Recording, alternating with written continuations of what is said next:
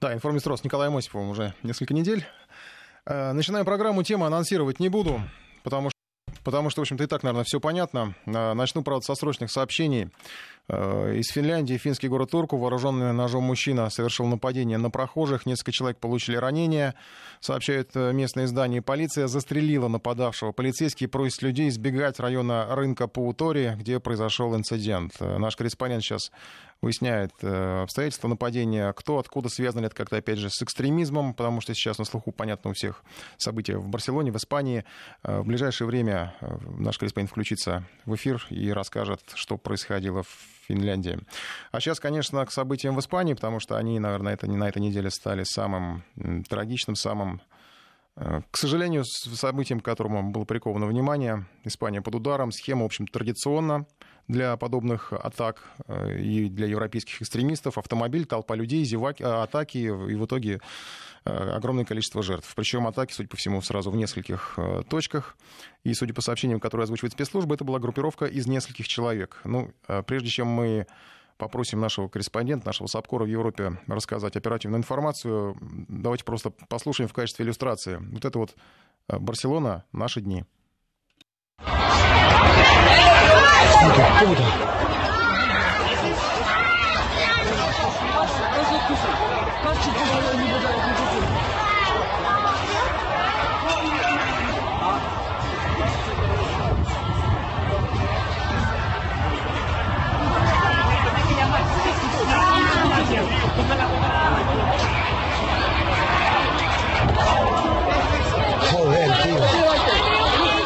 Ну, это Европа, наши дни, Барселона. Э, город, который, в общем, одним из самых привлекательных городов в плане туризма был. Поэтому я на протяжении нашей программы сейчас включу вопрос. Вы все еще едете в Европу? И вариантов ответа, как понимаете, всего два да или нет, не наглый. А сейчас к нашему э, САПКОРу, европейскому Сергею Курохтину. У него последние данные. Я надеюсь узнать информацию и по задержанным, потому что они менялись в течение дня. Главным подозреваемым по последним информации, по последней информации, э, это некий Мусау Кабир, э, является младшим братом того самого человека, который якобы, э, которому принадлежал фургон. Сергей, здравствуйте. Да, здравствуйте, Николай. Давайте как-то не знаю, промежуточный итог по вот, э, предварительному расследованию, следствию. Что касается фигурантов, сколько их, где они, кто они, вообще откуда? Да, конечно. Единственное, сразу только скажу по поводу вашего вопроса, который вы проводите, и вообще ситуации в Барселоне.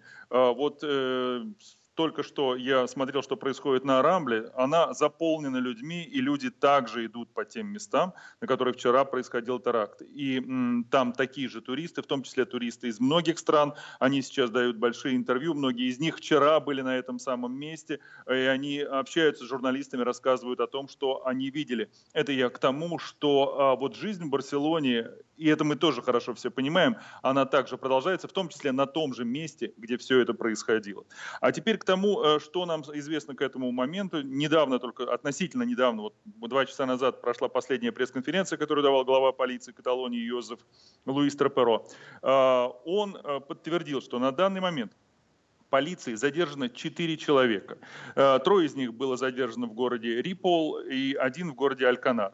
Э, в городе Рипол среди задержанных этих трех находится и э, Трису Кабир, о котором э, вы только что упомянули. Я напомню, что Трису Кабир – человек, чей паспорт был найден в микроавтобусе, который совершил э, наезд на пешеходов на Рамбле. И поэтому он фигурировал э, в первых э, сообщениях о том, кто мог совершить эту атаку. А и после, и вчера он же явился в полицию и заявил, что его паспорт был украден. Э, и, скорее всего, это сделал его младший брат Муса, который сейчас уже является главным подозреваемым.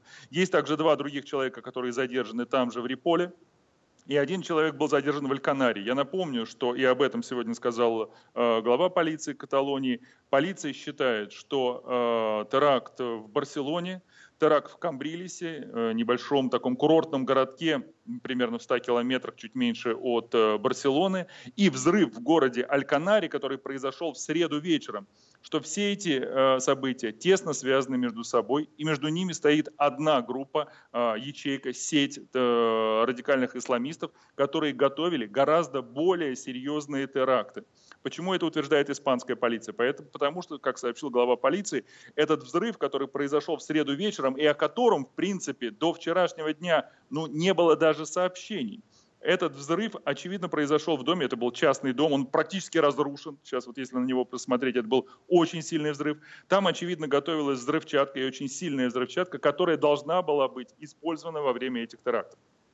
И очевидно, считают эксперты, вот этот взрыв в среду вечером показал, что планы э, террористов должны быть изменены, что взрывчатка не может быть использована, что расследование, которое будет проведено в Альканаре, очевидно, так или иначе приведет к тем, кто готовит этот теракт, и тогда в четверг они э, выступили э, с тем, что у них есть, то есть с автомашинами, без всякой взрывчатки, и э, Муса Укабир, во всяком случае, к этому сейчас сходятся все эксперты, Муса Укабир совершил атаку на Рамбле, а другие его сообщники, их было пять человек, совершили атаку в Камбрилисе, э, в курортном городе, как я уже говорил. Причем они э, совершили атаку с э, машиной Audi A3, что, кстати говоря, во многом, во многом привело к тому, что все-таки не так много жертв именно в Камбрилисе, только один человек погиб, и то он погиб от удара ножом, который совершил один из нападавших.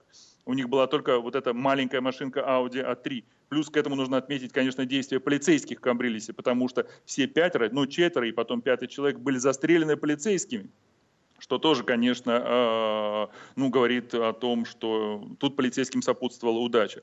Э, вот это те люди, которые совершали эти теракты, и четверо задержанных, как я уже сказал, и э, Муса Укабир находится, пока он один упоминается полицейскими среди тех, кто находится в розыске. Естественно, его данные сейчас известны по всей стране, но пока о каких-то ну, каких новостях, о каких-то спецоперациях, которые происходят или в Каталонии, или в каких-то других частях областях э, Испании пока ничего не сообщается. Вот что нам известно по поводу тех людей, которые стоят за этими чудовищными терактами. Угу. А что касается мер безопасности, ну, традиционно они, конечно, это, наверное, бетонные блоки, да. А, вообще, как Европа защищается? Потому что, ну, в, в такие периоды обычно всплеск э, таких защитных мер, но, как показывает опыт, они, как правило, временные и ну, не всегда эффективные.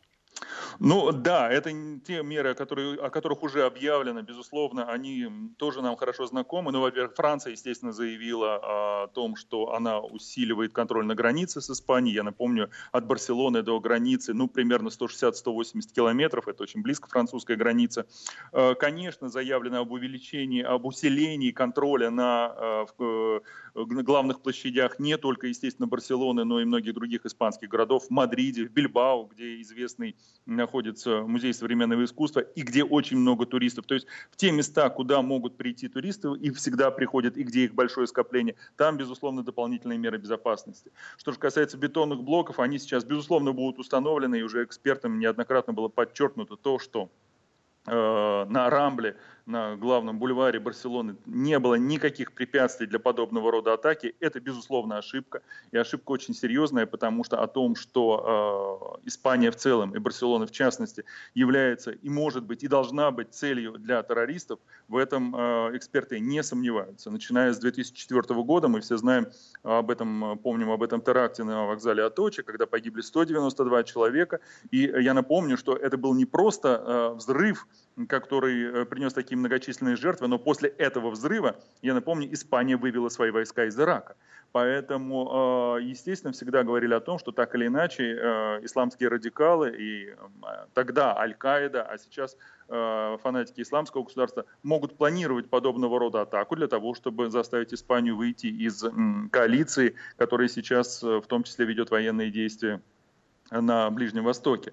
Так что э, эта атака, безусловно, ожидалась, и то, что не все меры безопасности, пусть они минимально необходимы, были приняты, это считается серьезной ошибкой, ошибкой испанских спецслужб. К тому же, безусловно, э, и вот я сегодня уже видел не одно выступление испанского эксперта на эту тему, они все говорят о том, что Барселона, как Мадрид и Севилья, безусловно, являются ну, такими городами, в которых исламские радикалы уже, с, как они говорят, с 80-х годов прошлого века, ну, э, создавали свои ячейки, или, по крайней мере, там э, были использовали эти города и для, для доставки оружия, а я напомню, что все-таки э, Северная Африка относительно э, там близко, и э, марокканцы, и э, неоднократно и алжирцы, люди, которые вели военные действия в течение, в конце прошлого века и в начале этого века, военные действия как с официальными властями, так и между собой, так или иначе использовали Испанию как место, где можно отсидеться, как место, где можно найти оружие для этих военных действий. То есть вот то, что эти города испанские уже э, не один десяток, получается, лет служили таким местом для убежища радикальных исламистов, это было очень хорошо известно и в данном случае происшедшее не воспринимается как то, чего никогда не могло бы э, произойти. Плюс к этому, конечно, э, ну, буквально одно слово, тоже важно сказать.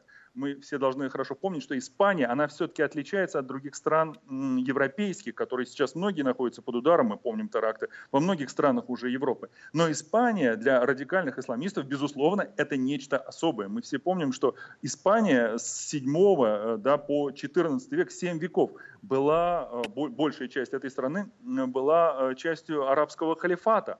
И для многих э, в, ну, скажем, в исторической памяти арабов и арабских радикалов в том числе, это их родная э, страна. Это то место, куда они должны были, как они заявляют, рано или поздно вернуться. Они должны были вернуться в Альгамбру, э, последний дворец, который был покинут гранатским халифат в Гранате.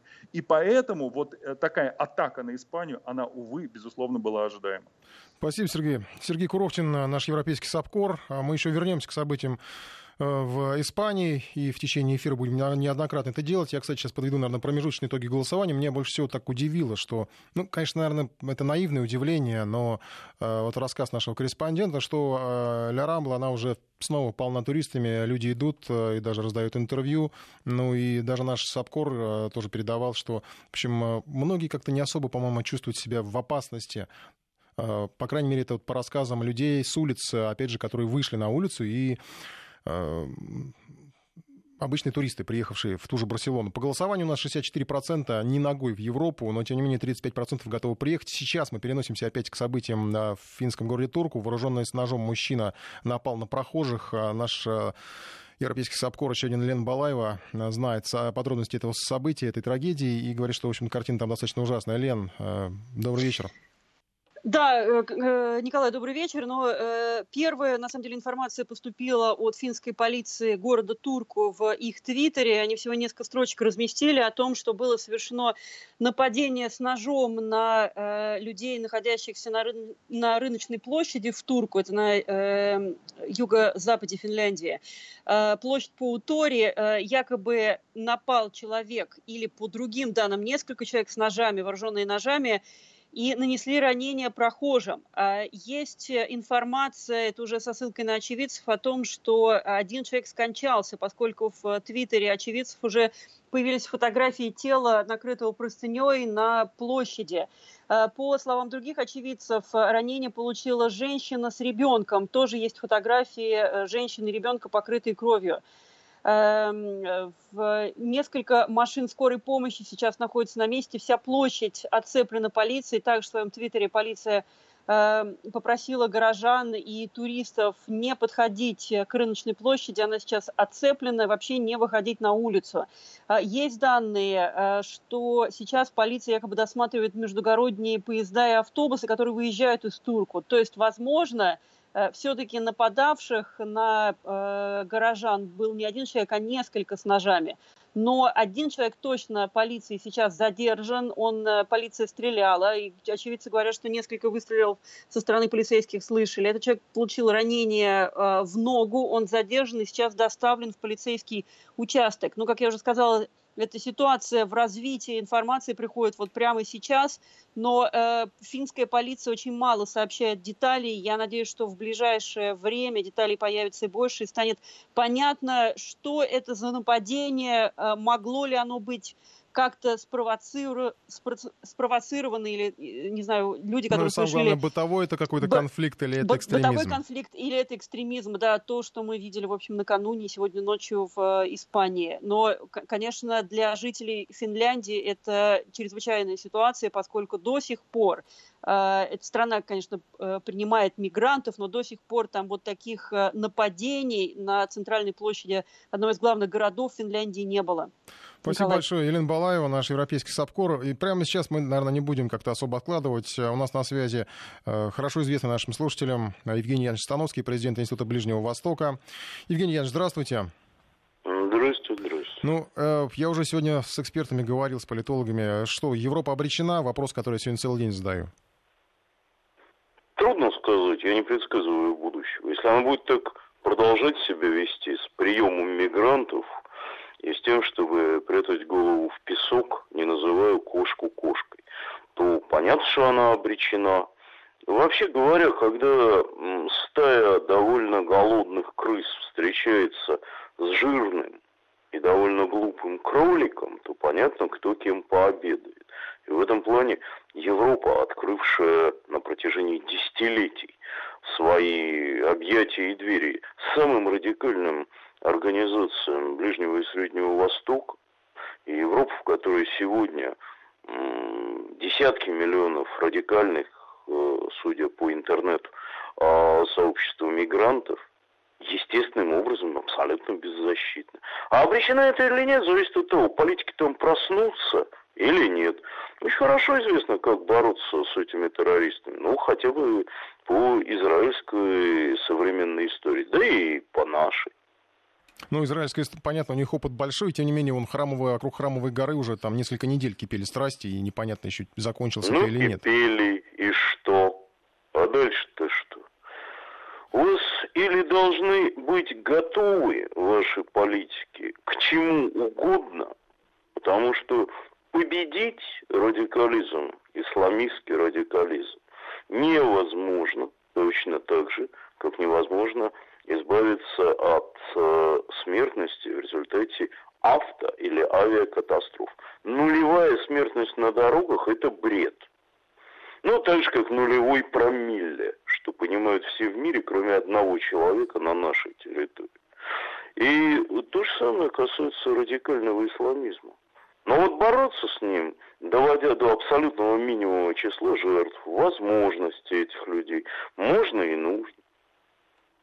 Да, согласен. Евгений Янович, а вот э, я не знаю, я не специалист по Ближнему Востоку, хотя часто там бывал. Э, вот я обратил внимание во всех этих, во всех сообщениях э, по поводу барселонского теракта, происхождение вот этого персонажа, который владел фургоном, и его брата, они из Марокко оба. И у нас сегодня корреспондент изучал страничку личную, социальные сети вот этого товарища.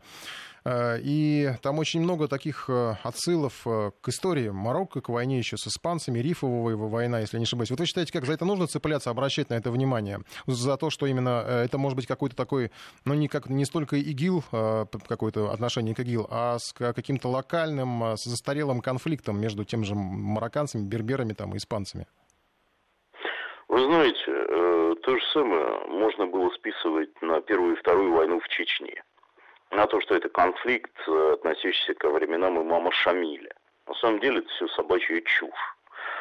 Люди, которые уходят на джихад, вовсе не обязаны быть э, необразованными. Безусловно, человек, который радикализируется и готовится стать самоубийцей или убивать других, не став самоубийцей, ищет себе прочную идеологическую, историческую, культурную и общечеловеческую основу. Ну и что с того? Смотрите, в Испании сегодня около 800 тысяч человек – это диаспора из Марокко. В том числе а люди, вполне укоренившиеся в испанское общество. Но оказались они там в основном в 90-е, 2000-е годы. До этого испанские рабочие сами работали гастарбайтерами в Европе. Испания была очень бедной страной. А из Марокко радикалы в основном э, вытеснены. Усилиями правительства очень жестко действует Королевский двор и марокканские силовики. И понятно, что марокканские силовики еще и договорились с местными исламистами, представленными в парламенте. Есть фетвы, в том числе представители исламского государства в Марокко, чтобы марокканцы шли за границу совершать свои теракты. Испания это ближайшая за граница. Другое дело, что если бы это были, ну скажем так, заточенные на профессиональную деятельность террористы, жертв было бы на порядок больше. С марокканцами вообще так. Они, как известно по Сирии, по Ираку, скорее ориентируются на то, чтобы уйти к Аллаху сразу. Они не профессиональны. Именно поэтому их практически нет в руководстве джихадистского движения. А почему это так, трудно сказать. Ну, плохо подготовленные бойцы уходят из Марокко. Рамбо это Каталонос, где совершен теракт, 13 человек там изначально погибло около сотни раненых, число погибших потом увеличилось. Да там на порядок должно было быть больше, она полна туристов. Это сотни погибших и потенциально тысячи раненых. То есть в данном случае э, мы еще имеем ситуацию, когда повезло. Хотя, надо сказать, местная полиция требовала в январе на Новый год самое позднее, установить на Рамбле бетонные блоки. Она впервые обратилась с этим к местным властям после теракта в Ницце. То есть, ну, несколько лет уже прошло. Ничего не было сделано. Элементарные меры безопасности, которые должны остановить э, автомобильные теракты – в европейских городах не проводится. Ну как, туризм пострадает, местные жители будут против и вообще не привыкли. А Испания все-таки страна южноевропейская с традиционным разгильдейством и местных властей, и местной полиции. Mm-hmm. Спасибо, Евгений Янович. Евгений Становский, президент Института Ближнего Востока, помогает нам разобраться в э, подоплеке происходящего и в э, каких-то корнях э, происходящего.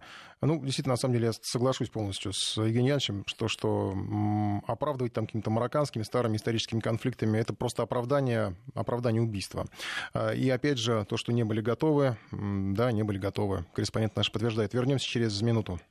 Продолжаем программу а, и продолжаем голосование. Едете ли вы все еще в Европу? А, да или нет? 50, 38% э, по-прежнему едут, 62% не ногой. А, и, в общем, ну, подтверждает картину того, что, естественно, такие события, они пугают, и в то же время, как рассказывал наш корреспондент, э, та же Рамбла забита туристами. Мы еще будем возвращаться к теме Испании. А сейчас мы обсудим памятники, американские памятники. А, как-то непривычно это, конечно, но если раньше мы обсуждали какие-то такие локальные события, связанные в России, там где-то памятник или доску хотят поставить, а кому-то это не нравится, и у нас по этому поводу а, большие локальные сражения возникали, то здесь, по-моему, сейчас уже вся Америка а, в лихорадке бьется по поводу тех или иных исторических объектов. А, как-то, не знаю, по-моему, американцы все больше напоминают россиян в этом смысле. Не знаю, может, это хорошо, что мы так похожи, но надеюсь, что у нас до такого не дойдет, потому что вот сейчас, например, пришли сообщения, что мэр Нью-Йорка Билл де Блазио отвел 90 дней на то, чтобы очистить город от символов ненависти, как он их называет. И первое, а, на что он а, хочет посягнуть, это на имя маршала, спасшего Францию во время Первой мировой войны и пошедшего на сотрудничество с Гитлером. А, убирать хотят памятники, я так понимаю, названия улиц. Ну и вообще это все пошло, как я напомню, с противостояний, вроде как связанных, опять же, с какими-то историческими событиями. С... Вот у нас, как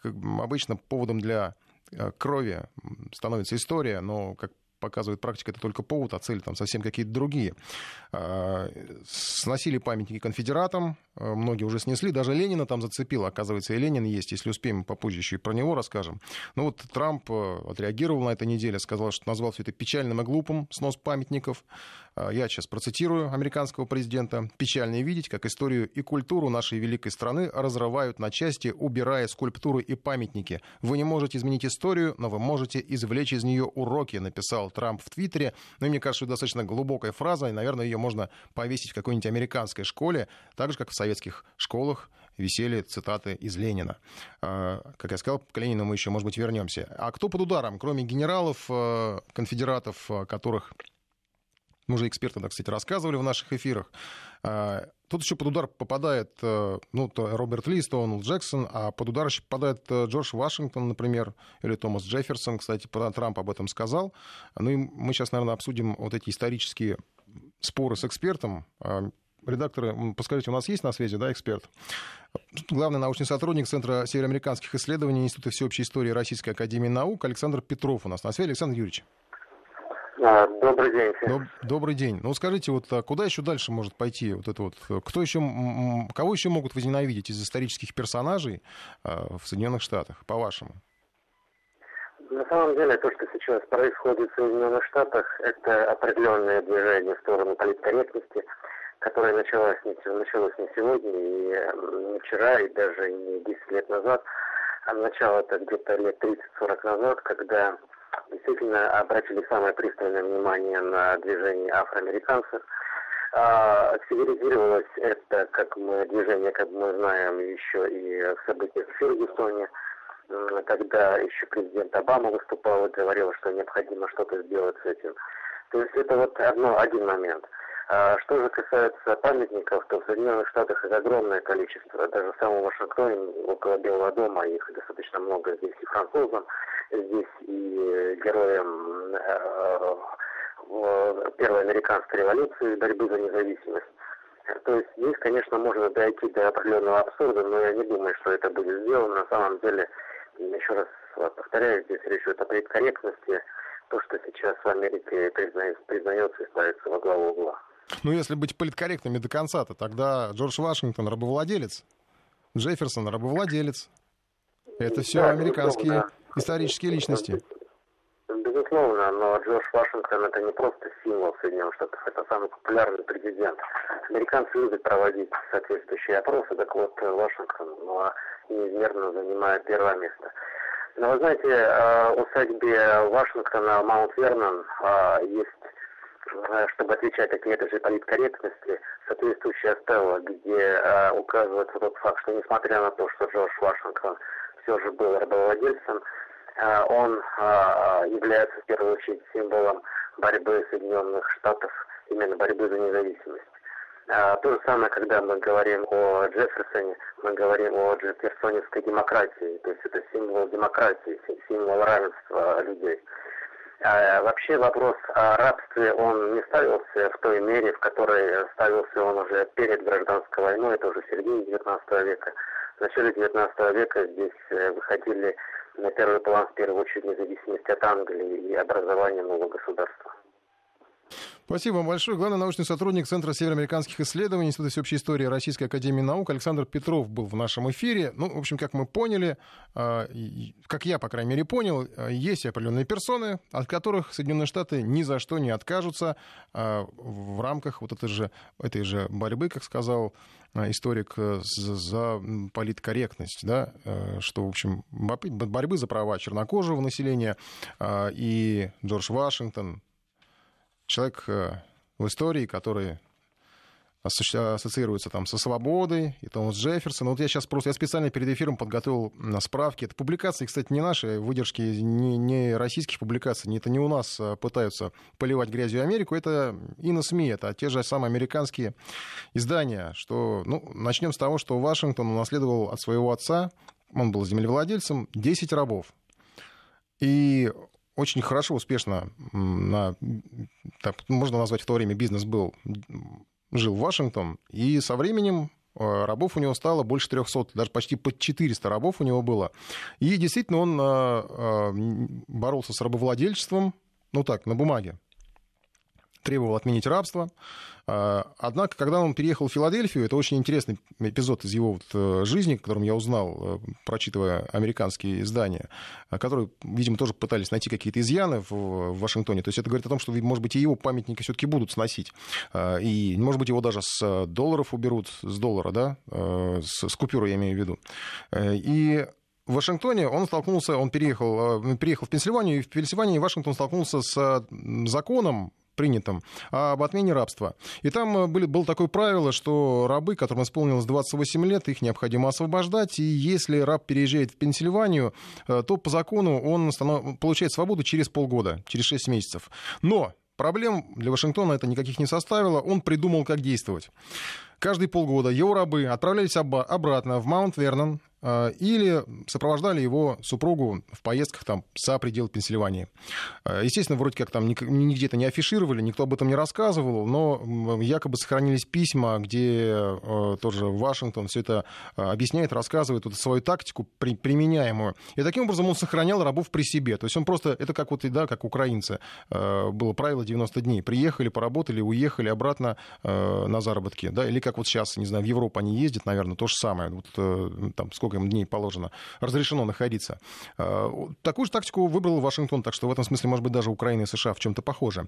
И что интересно, опять же, борец за права чернокожего населения Джордж Вашингтон, он умер в 790, 1799 году, и когда в момент смерти у него было 318 рабов. И свободу он после смерти решил не дарить, сказал, что буду свободны только после смерти моей супруги.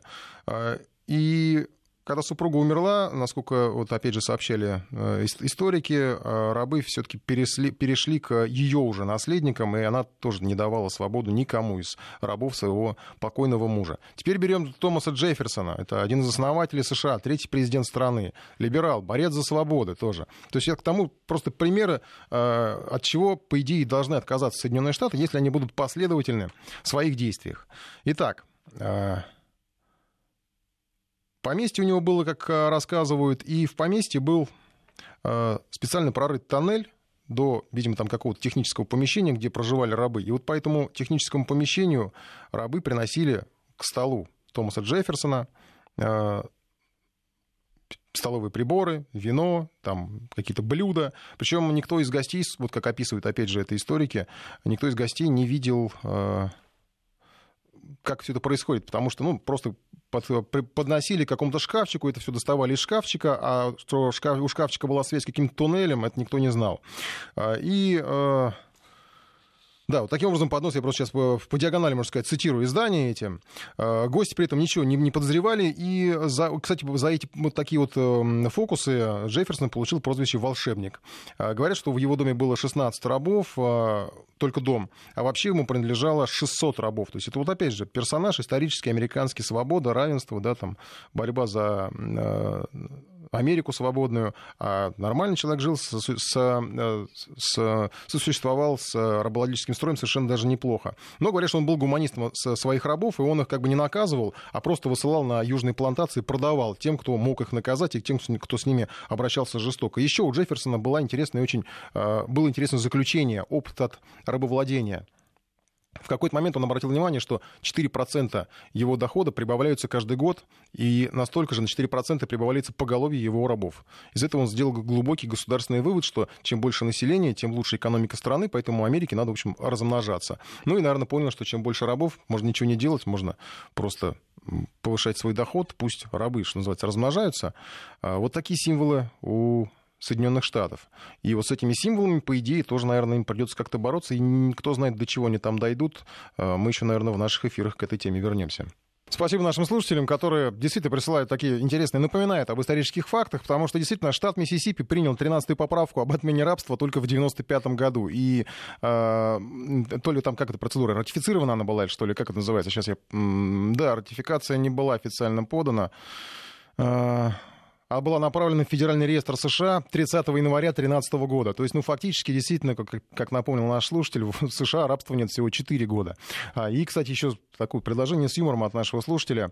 Признать недействительными все купюры с изображением Джорджа Вашингтона. Посмотреть, что из этого получится. 5533 э, в начале слова «Вести» наше сообщение. Действительно, да, мы будем зачит... буду зачитывать э, самое интересное. Спасибо вам, что пишете. Голосование, напомню, продолжается у нас по поводу Европы. Едете ли вы все еще туда, э, в, в нашем приложении. Ну и возвращаясь к теме памятников, с которыми усиленно борются э, не все, конечно, американцы, но определенные группы американцев э, решили объявить такую войну, я еще расскажу о том, что американцы сейчас активно еще борются с с долларом действительно, вот как писал наш слушатель, только не с э, теми купюрами, на которых изображен Джордж Вашингтон, а вообще со всеми, потому что США готовятся к массовому изъятию долларов. И ожидается, что на предстоящем заседании Федерального резерва США будет объявлено о начале операции по сокращению баланса. И о чем это речь идет? Уничтожать будут в прямом смысле все, что было напечатано, по крайней мере, как об этом сообщают эксперты, все, что было напечатано с момента начала прошлого кризиса 2008 года. По сообщениям, на первом этапе хотят, э, я не знаю, как они сжигают их, наверное, там, что они с ними делают, по 10 миллиардов долларов в месяц. Объем потом будет увеличен до 50 миллиардов долларов.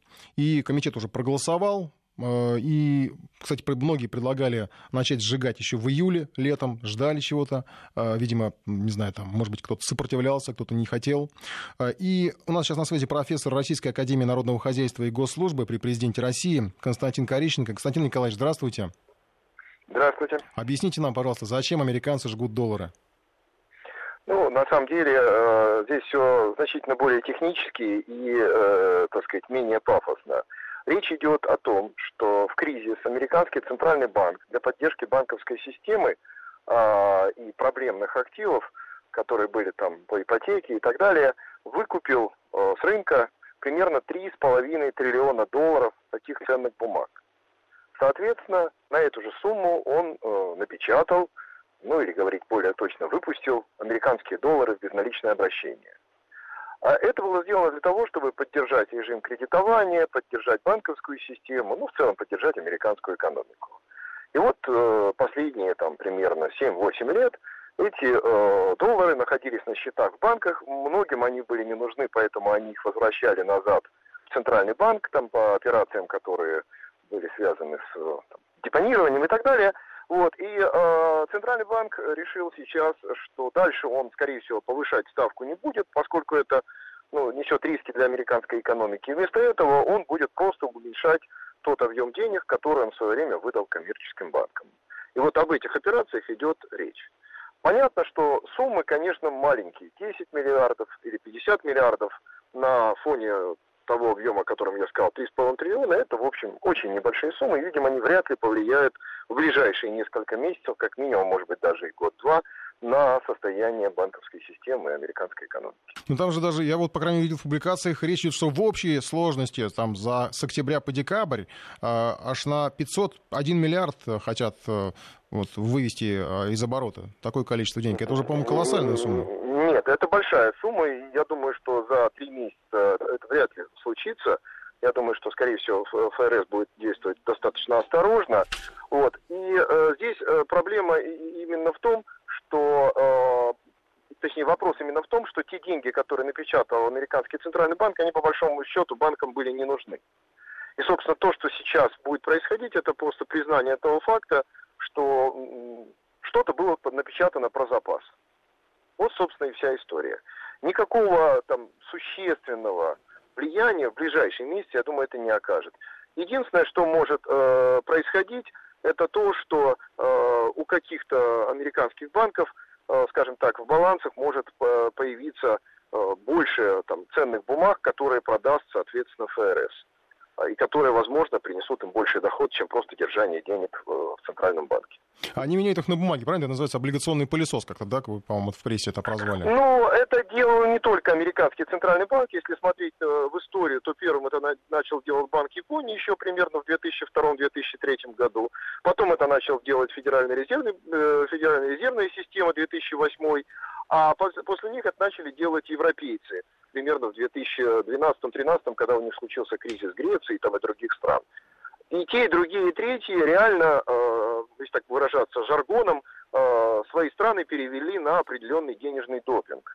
И, собственно, сейчас э, то, что происходит, это, скажем так, возврат более-менее, или попытка возврата к более-менее нормальной ситуации.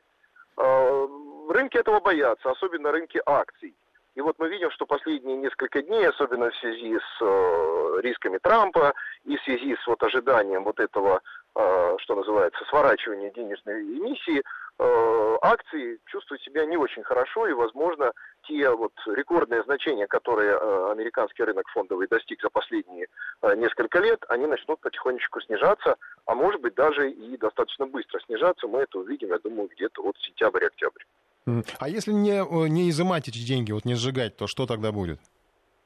Вы знаете, э, на самом деле это скорее отчасти показательное мероприятие и э, своего рода эффект, который применяют фокусники. Да, если ему нужно что-то вынуть из левого рукава, он активно там размахивает правой. Вот здесь то же самое. Американский центральный банк еще там несколько месяцев назад очень активно говорил о том, что они собираются повышать процентную ставку. А, и, собственно, это было главным инструментом и главным оружием. Но поскольку сейчас э, есть целый ряд проблем, и связаны, как я уже сказал, и с нереализацией инициатив Трампа, и с определенным замедлением американской экономики, и с рядом других проблем, которые у них намечаются, они вот это сильнодействующее лекарство, а именно повышение процентной ставки, отставляют в сторону, но все равно должны делать какие-то шаги, назовем так, по нормализации. И вот этими шагами, более мягкими, как раз и является определенная продажа активов с баланса Центрального банка и так называемая нормализация денежно-кредитной политики.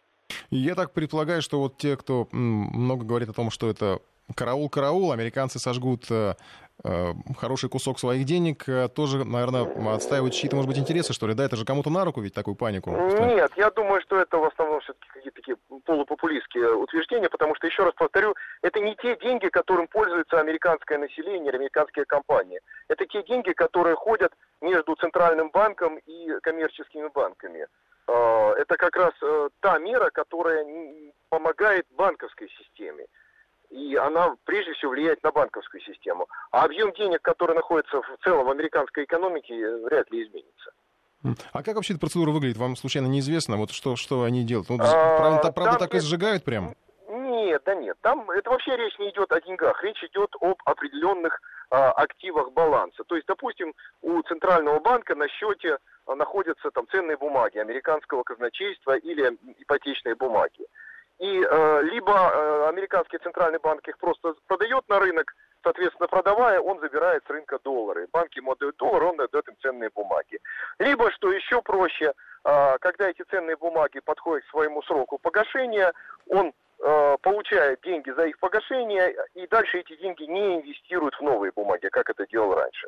Поэтому это такая более-менее рутинная процедура, и мне кажется, что все-таки ажиотаж, который вокруг этой темы сейчас поднимается, он немножечко преувеличен, но за исключением, еще раз скажу, одного а, аспекта, это влияние на фондовый рынок. Вот там риск может реализоваться, и акции американские могут упасть.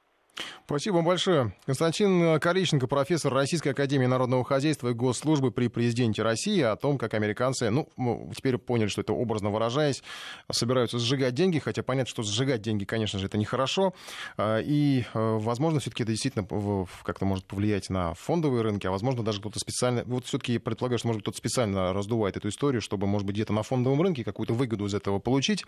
А, мы еще вернемся к нашей, к нашей программе. Сейчас промежуточное голосование. Вы все еще едете в Европу или нет? 63% не ногой.